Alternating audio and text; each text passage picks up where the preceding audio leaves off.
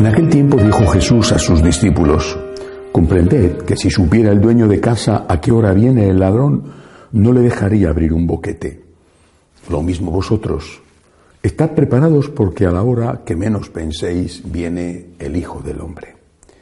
Pedro le preguntó, Señor, ¿has dicho esa parábola por nosotros o por todos? El Señor le respondió, ¿quién es el administrador fiel y solícito a quien el amo ha puesto al frente de su servidumbre para que les reparta la ración a sus horas? Dichoso el criado a quien su amo al llegar lo encuentre portándose así. Os aseguro que lo pondrá al frente de todos sus bienes. Pero si el empleado piensa mi amo tarda en llegar y empieza a pegarles a los mozos y a las muchachas a comer y beber y emborracharse, llegará el amo de ese criado el día y a la hora que menos lo espera y lo despedirá, condenándolo a la pena de los que no son fieles. El criado que sabe lo que su amo quiere y no está dispuesto a ponerlo por obra, recibirá muchos azotes. El que no lo sabe, pero hace algo digno de castigo, recibirá pocos. Al que mucho se le dio, mucho se le exigirá. Al que mucho se le confió, más se le exigirá. Palabra del Señor. Al que mucho se le dio, mucho se le exigirá. Quizá algunos piensen que ellos no están en el grupo de los muchos, es decir, de los que han recibido mucho.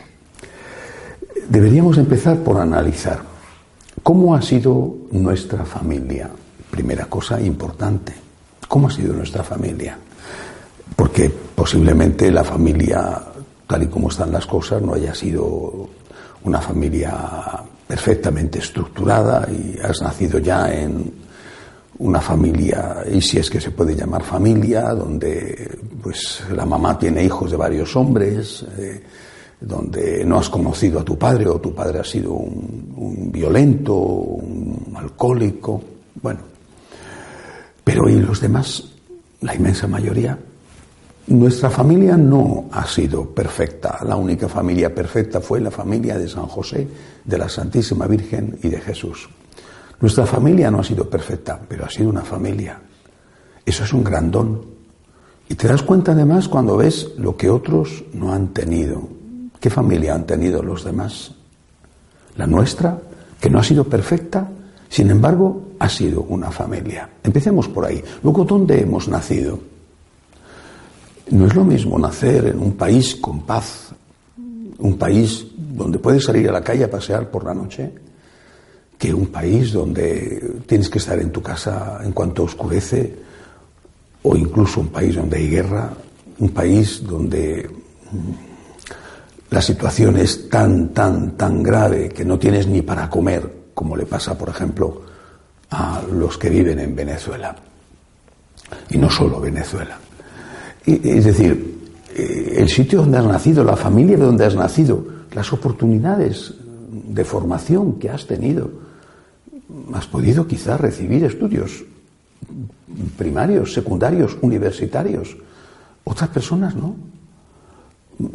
Ayer me comentaba un muchacho que eh, para ir al colegio cuando era un niño tenía que andar todos los días cuatro kilómetros de ida y cuatro kilómetros de vuelta.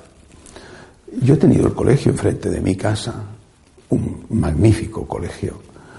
Es decir, cuando uno mira estas cosas que no son, por supuesto, las más importantes, pero que son muy importantes, ya empiezas a darte cuenta de que has recibido mucho. La familia, los estudios, el sitio donde has nacido, la alimentación. Pero luego viene el encuentro con Dios. ¿Qué maravillosa fortuna, qué gran regalo has tenido, porque has recibido la fe en tu casa, desde niño, tus padres, tus abuelos, porque te han llevado a misa y a la catequesis y a la clase de religión en un colegio, porque además no solamente has tenido esas oportunidades, sino que en tu vida han aparecido personas buenas, personas santas o personas al menos sabias, que te han orientado, que cuando eras un adolescente eh, encontraste a un sacerdote que te ayudó, que después encontraste a buenos directores espirituales. hemos vivido, ayer lo celebrábamos, hemos vivido durante años en el pontificado de San Juan Pablo II. Es, es una bendición de Dios. Es decir, cuando alguno piense que él no tiene mucho por lo que rendir cuentas, que se pare y que medite. Porque tenemos realmente mucho. Es verdad que otros tienen más, incluso mucho más, pero tenemos mucho. Lo que pasa es que nos fijamos en lo que no tenemos. En lugar de fijarnos en lo que tenemos, nos fijamos en lo que no tenemos o nos fijamos en lo que hemos perdido. Pero tenemos mucho, mucho. E incluso lo que ya no tenemos, debemos darle gracias a Dios por ello. Por eso todos los días tenemos que ser conscientes de la deuda que tenemos con Dios. Y tenemos que ser conscientes de que hay un momento en que nos pedirá Dios cuentas. A ti se te dio mucho. ¿Qué has hecho con los dones recibidos?